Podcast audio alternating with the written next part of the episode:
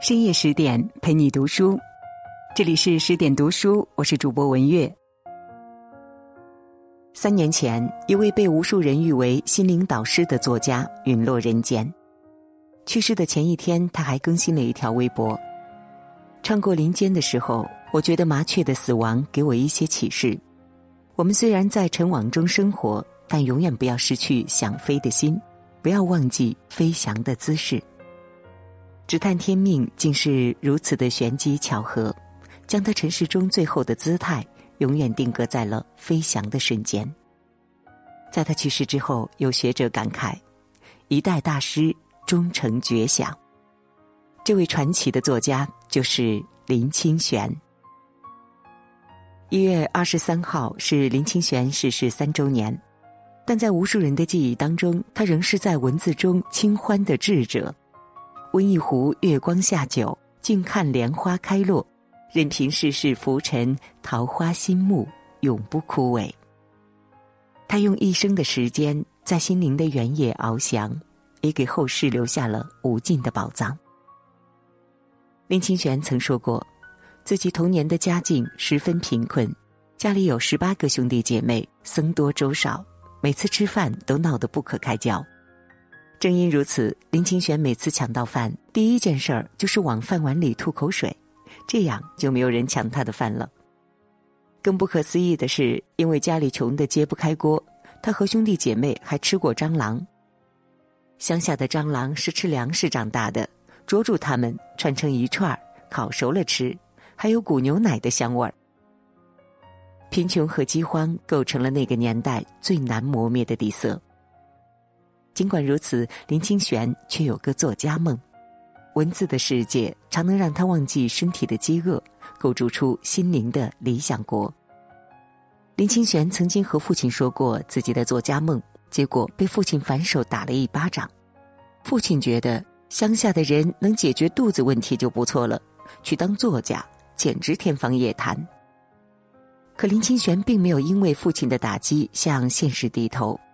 他给自己定了个目标：小学三年级开始，每天写五百字作文；中学阶段每天写一千字；到了大学每天两千字；大学毕业之后每天三千字。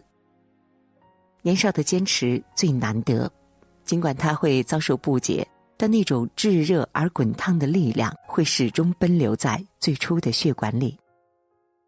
中学后，林清玄离开家乡，外出打工。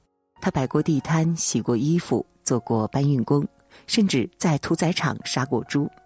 他每天坚持写两千字，依然是他雷打不动的习惯。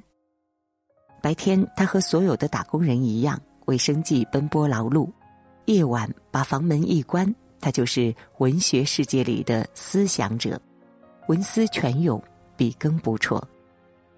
回想起那段日子，林清玄曾说。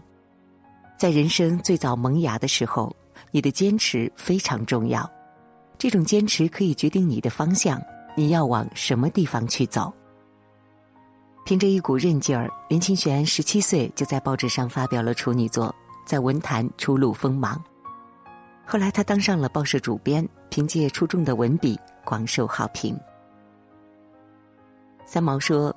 你想过什么样的生活，想成为什么样的人，其实都来自你的选择。这世上所有的成就都不是偶然的，选择什么样的生活，就要付出什么样的努力。正因为始终听从内心的声音，林清玄从贫苦中抽身，实现了年少的梦想。三十岁的时候，他已经成为颇负盛名的畅销书作家，几乎拿遍了所有的文学大奖。当时台湾评选四十岁以下的成功人士，林清玄排名第一，连马英九都被他甩在后面。然而，尽管事业上有了很大的成就，林清玄却很迷茫，不停的输出让他感到麻木，分沓至来的应酬也让他厌倦。他不知道自己的方向在哪里，更不知道工作和生活的意义是什么。直到有一天，他读印度的奥义书。被一句话深深击中了内心，那句话是这么说的：一个人到了三十岁，要用全部的时间来觉悟，否则就是一步步走向死亡。林清玄已经过了三十岁，但他从来没有思考过觉悟的问题。过度饱和的生活状态已经严重压榨到了他的思考空间，让他没有办法停下来了。意识到这一点，他毅然辞掉所有的工作，在三十二岁那年，一个人上山修行。赫尔曼·黑塞曾说：“上帝借由各种途径使人变得孤独，好让我们可以走向自己。”从万众瞩目的大作家到闲适潇洒的隐士，林清玄的生活节奏放慢了许多。在逐渐平和的心态当中，他感受到了生活中的诸多趣味。春赏百花，冬观雪，晓看天色，暮看云。那些生命中细小而珍贵的情感被他重拾起来，在心底开出丰盛的浪漫。晴天，他追随月桃花的香气。穿过山林草木，在洒满阳光的小河边上游荡。雪天，他窝在屋里，想象着把雪花烤成冬日的情话，该是何等的幸福！清修的这段日子，林清玄还喜欢上了苏轼。那句著名的“人生有味是清欢”，被他奉为至理名言。清欢之所以好，是因为他对生活的无求，是他不讲求物质的条件。只讲求心灵的品味。在林清玄看来，人生的最高境界就是把执念都放下，回归至纯至美的自我，如此才能感受到生活中无处不在的小确幸，让灵魂变得更加充盈。一九八八年，林清玄准备下山了，三年的积淀让他对很多东西都有了不一样的感悟。他依然保持着几乎一年一本的出书速度，只是落笔处不见浮躁和潦草，更多的是深刻和平和。在一次演讲当中，林清玄巧妙的用拆字的方法告诉大家自己这几年来的心得。我一直想弄清楚什么是觉悟，后来我明白，觉就是学习看见，悟是我的心。所谓觉悟，就是学习看见我的心。世间种种如浮云过眼，但能看清自己，比什么都重要。现代人飞快的生活节奏，总会让人迷失在激烈的竞争和盲目的攀比中。但其实，人到了一定年纪，最重要的还是要学会关注内心。就像弗吉尼亚·伍尔夫说的。不必行色匆匆，不必光芒四射，不必成为别人，只需做你自己。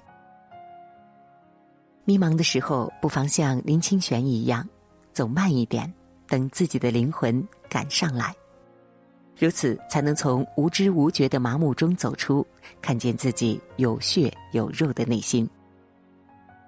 年少时，林清玄的母亲曾对他说过这样的一句话。你写东西，心酸的少写一点，趣味的多写一点。人家要来读你的文章，是希望在你的文章里面得到启发、得到安慰、得到智慧。如果读了你的文章以后，立刻跑到窗口跳下去，那这个文章就没有意义了。母亲的话，林清玄一直谨记在心。即使后来成了名震中外的大作家，他文字当中流淌出的脉脉温情也从未改变。对待失恋的人，他说：“如果失恋等不到冰雪尽融的时候，就放一把大火，把雪屋都烧了，烧成另一个春天。”对待内向的人，他说：“越朴素单纯的人，越有内在的芳香。”对待失意的人，他说。人生不如意之事十有八九，常想一二，不思八九，事事如意。纷繁尘世中，他就像灵魂的摆渡人，用温暖的文字抚慰无数受苦的灵魂。曾经有一名杀手在狱中读完了林清玄所有的书，临行前，他最后的心愿就是见一见林清玄。他对林清玄说。如果在我成长的过程中，有人告诉我读书是这么好的事情，会让人这么感动，我一定不会成为杀手。那些散发着爱和悲悯的文字，让即使沾满罪孽的灵魂也得到了最后的救赎。曾经在清华大学成立一百周年的时候，有一个学生问林清玄：“你已经写了一百七十多本书，还会接着写吗？”林清玄回答：“会。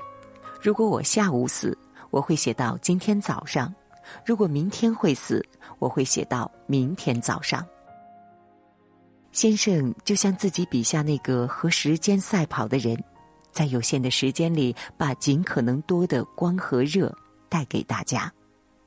直到去世前的一个月，他还出版了一本散文集，名字就叫《人生幸好有别离》。现在看来，这都像一句谶语，预示着后来的别离。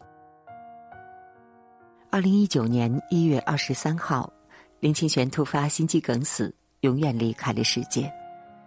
去世前不久，他还给人间世中患病的小朋友写诗。屋里的小灯虽然熄灭了，但我不畏惧黑暗，因为总有群星在天上。星河万里，人间远阔，这是先生从骨子里透露出来的温柔。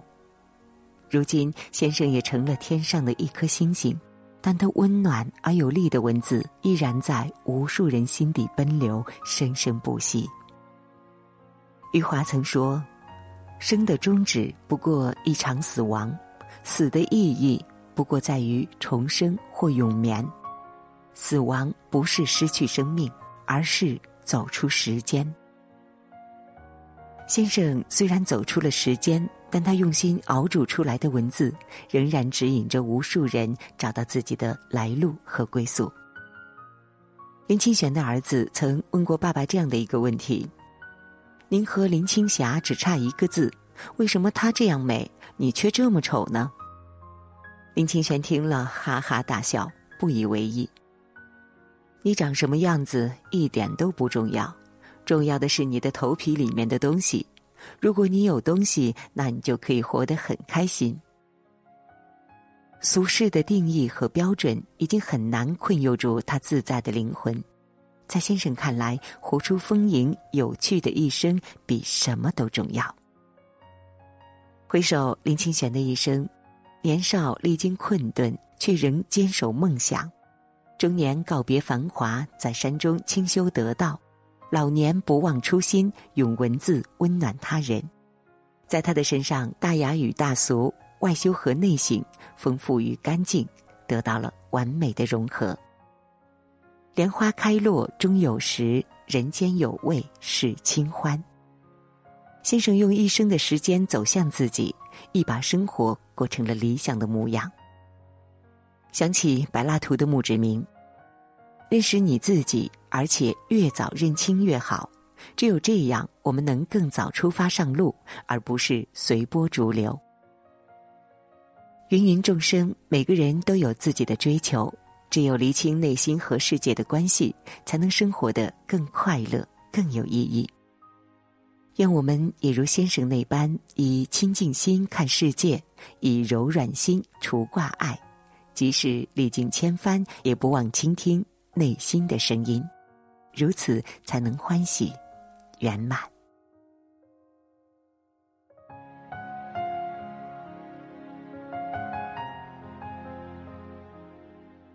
好了，今天的文章呢就分享到这里了。我是爱交朋友的文月，今天就是这样了，我们下期再见。